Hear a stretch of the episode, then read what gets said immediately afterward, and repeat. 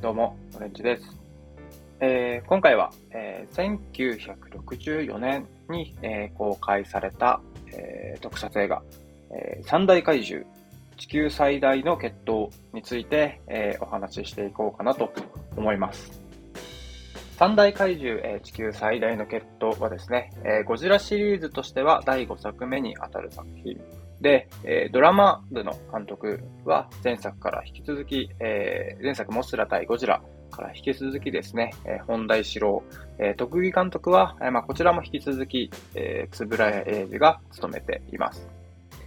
えー、と個人的になんですけども、えー、本作はですね、えー、ゴジラ史の中で、えーまあ、大きなターニングポイントを迎えた作品だったのかなっていうふうに思います。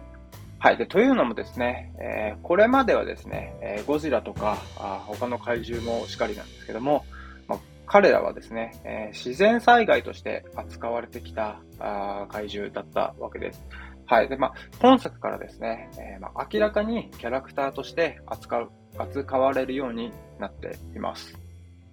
ねえー、本作の、物語の軸になっているのが、えー、キングギドラっていうですね、まあ、宇宙からやってきた史上最強の怪獣を、まあ、地球の怪獣で力を合わせて倒そうぜといった感じです。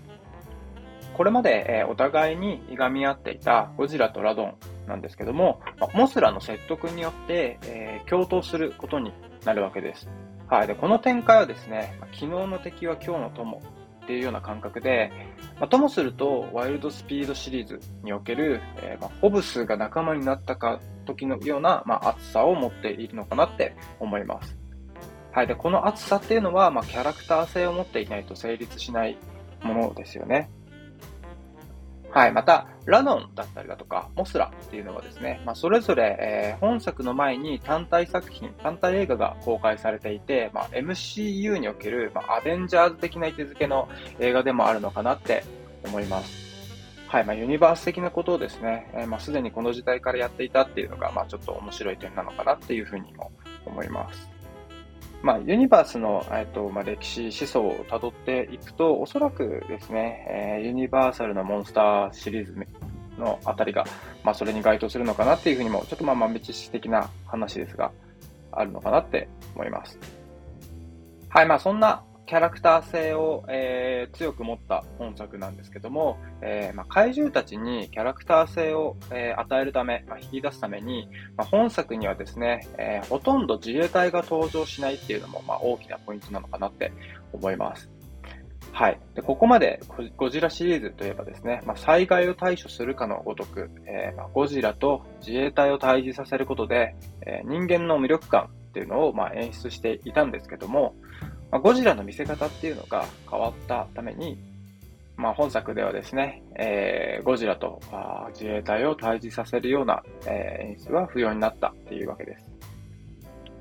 またですね、えー、まあ、重要なこととしては、え、まあ、本作の怪獣たちっていうのは、目がギョロギョロと動いてですね、ま、これまで以上に、え、表情が作れるようになっています。はい。まあ、そのため、えー、明らかに顔をアップで映したショットっていうのが、えー、本作から増えているんです。はい。で、顔ア顔のアップショットっていうのはですね、えー、まあ、俳優の表情を読み取って、演じてるキャラクターをより一層味わい深くする効果っていうのがあります。はい。つまり、えー、ゴジラだったり、ラドンの表情っていうのを作り込むことで、えー、災害っていう立場からキャラクターへと、まあ、進化させていたっていうわけなんですね。はい。で、この変化っていうのは、えー、まあ、ピクサー誌の中でも起きていまして、えー、1作目のトイストーリーと、えー、トイストーリー4を、えー、まあ、比較してみるとですね、えー、まあ、明らかにアップショットの数だったりだとか、えー、作り込まれた表情っていうのが違うので、ちょっとぜひここはですね、比較して見てみてもらったら面白いのかなって思います。はい。まあ、ピクサー誌の中で、えー、技術の進歩によってですね、えー、より細かい表情が作れるようになって、えー、まあ、より複雑な感情を表現できるようになったっていう、まあ、進化の過程があるわけですね。はい。まあ、そんな、えー、CG アニメの中で起きていた変化っていうのが、特撮の世界でも起きていたっていうことが、まあ、なんとも面白い、えー、発見だったかなっていうふうに、えー、個人的には思いました。はい。で、またですね、えー、まあ、ゴジラにキャラクター性を持たせたことで、えー、まあ、本作あたりから徐々に、えー、ゴジラが、まあ、ヒロイックな存在へと変化していっているような気がします。え第1作目から、まあ、ゴジラを見ていくと、えまあ、最初のうちはですね、え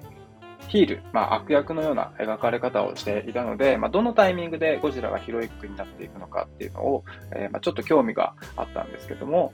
まあ、この辺りなのかなっていうところが、え、あったかなって思います。はい。で、えっと、ま、ドラマ部の細かい演出っていうところにも、えー、まあ、本題城らしさっていうのがあ現れていたのかなって感じました。えー、例えばですね、不老者、えー、これが金星人ですね、えーえー、まあ、若林、え、明子が演じる、えー、猿の王子ってことになるんですけども、まあ、彼女をホテルに連れて行くとですね、まあ、ホテルの受付から見ると、ただの不老者のように見えて、まあ、受付の人が随分怪げな表情をするんですね。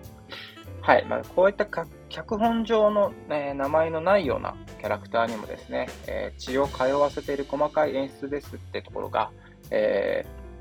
ドラマ、ドラム部の、ま、完成度を底上げしてくれているのかなっていうふうに、え、感じました。またですね、えー、特撮部の中にもですね、えー、ま、細かさを感じることができて、えー、風に吹かれて瓦が1枚ずつ飛んでいく特撮を見るとですね、まあ、ちょっと職人魂っていうのを感じざるを得ない演出なのかなっていうふうに思います。はい。また、同じ東宝映画の、えー、黒沢明監督の、えー、黒ひげの撮影が遅れていたため、えー、急いで制作されたっていうエピソードがあるとは思えないほどの、まあ、完成度の高い作品だったのかなっていうふうに思います。はい。で、ちなみにですね、え、まあ、キングギドラっていうのは、え、ギリシャ神話におけるヒドラ、ユニコーン、ペガサスを組み合わせて、え、作った、まあ、イメージを持った怪獣だそうです。はい。そんなわけで、えー、三大怪獣、地球最大の決闘について、えー、簡単にですが、えー、お話をしてきました。はい。えー、今回も最後までありがとうございました。